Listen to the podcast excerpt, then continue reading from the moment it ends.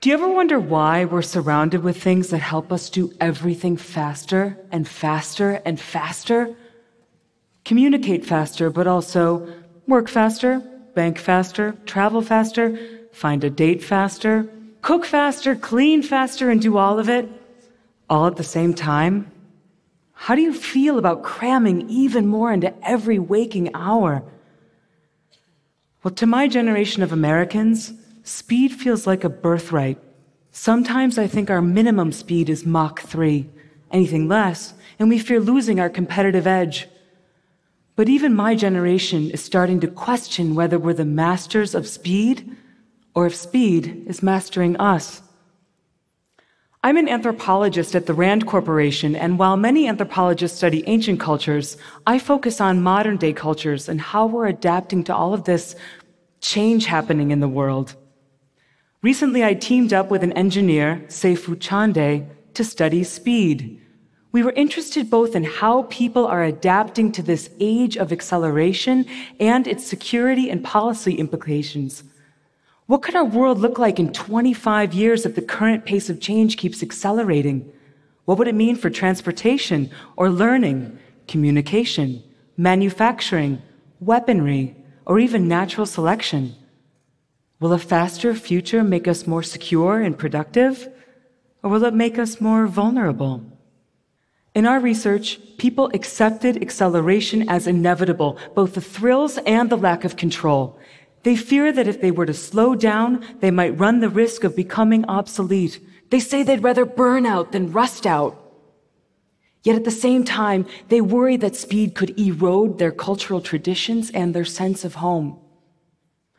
But even people who are winning at the speed game admit to feeling a little uneasy. They see acceleration as widening the gap between the haves, the jet setters who are buzzing around, and the have nots who are left in the digital dust. Yes, we have good reason to forecast that the future will be faster, but what I've come to realize is that speed is paradoxical. And like all good paradoxes, it teaches us about the human experience, as absurd and complex as it is. The first paradox is that we love speed and we're thrilled by its intensity, but our prehistoric brains aren't really built for it. So we invent roller coasters and race cars and supersonic planes but we get whiplash, carsick, jet lagged. We didn't evolve to multitask. Rather, we evolved to do one thing with incredible focus, like hunt, not necessarily with great speed, but with endurance for great distance.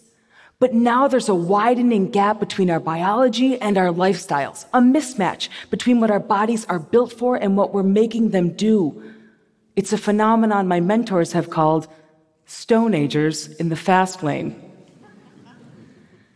A second paradox of speed is that it can be measured objectively, right? Miles per hour, gigabytes per second.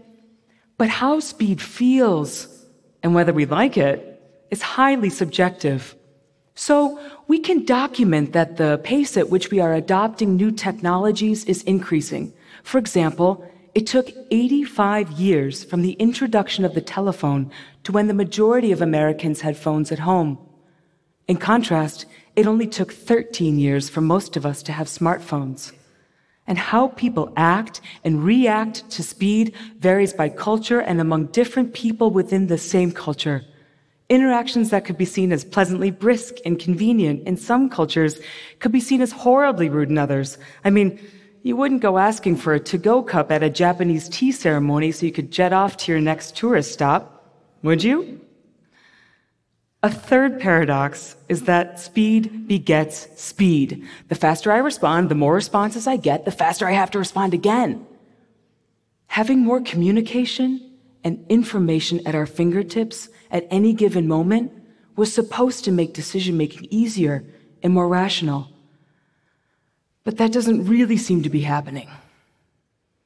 Here's just one more paradox. If all of these faster technologies were supposed to free us from drudgery, why do we all feel so pressed for time? Why are we crashing our cars in record numbers because we think we have to answer that text right away?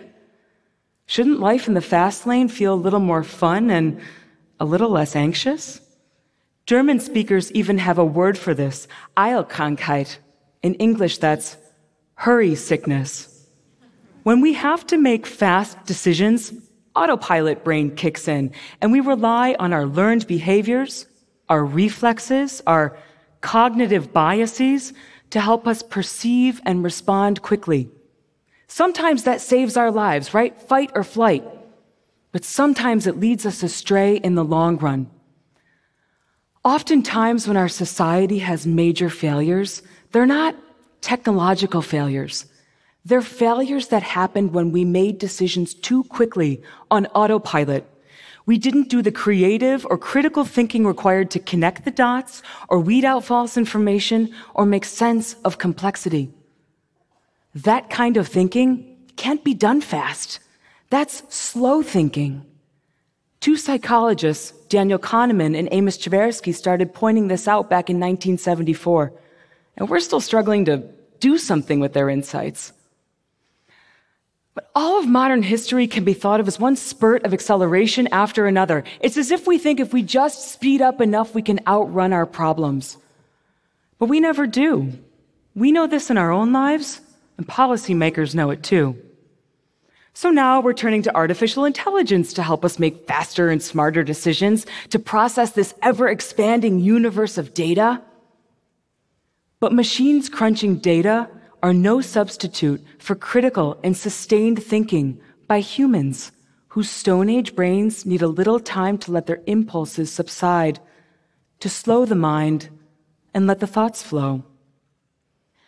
If you're starting to think that we should just hit the brakes, that won't always be the right solution. We all know that a train that's going too fast around a bend can derail. But Seifu, the engineer, taught me that a train that's going too slowly around a bend can also derail. So, managing this spurt of acceleration starts with the understanding that we have more control over speed than we think we do, individually and as a society. Sometimes we'll need to engineer ourselves to go faster. We'll want to solve gridlock, speed up disaster relief for hurricane victims, or use 3D printing to produce what we need on the spot just when we need it. Sometimes, though, we'll want to make our surroundings feel slower, to engineer the crash out of the speedy experience. And it's okay not to be stimulated all the time. It's good for adults and for kids. Maybe it's boring, but it gives us time to reflect. Slow time is not wasted time. And we need to reconsider what it means to save time.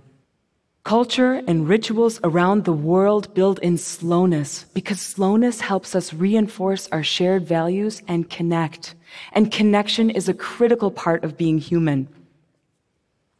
We need to master speed, and that means thinking carefully about the trade offs of any given technology. Will it help you reclaim time that you can use to express your humanity? Will it give you hurry sickness? Will it give other people hurry sickness? If you're lucky enough to decide the pace that you want to travel through life, that's a privilege. Use it. You might decide that you need both to speed up and to create slow time. Time to reflect, to percolate at your own pace. Time to listen, to empathize, to rest your mind, to linger at the dinner table. So as we zoom into the future, let's consider setting the technologies of speed, the purpose of speed, and our expectations of speed to a more human pace. Thank you.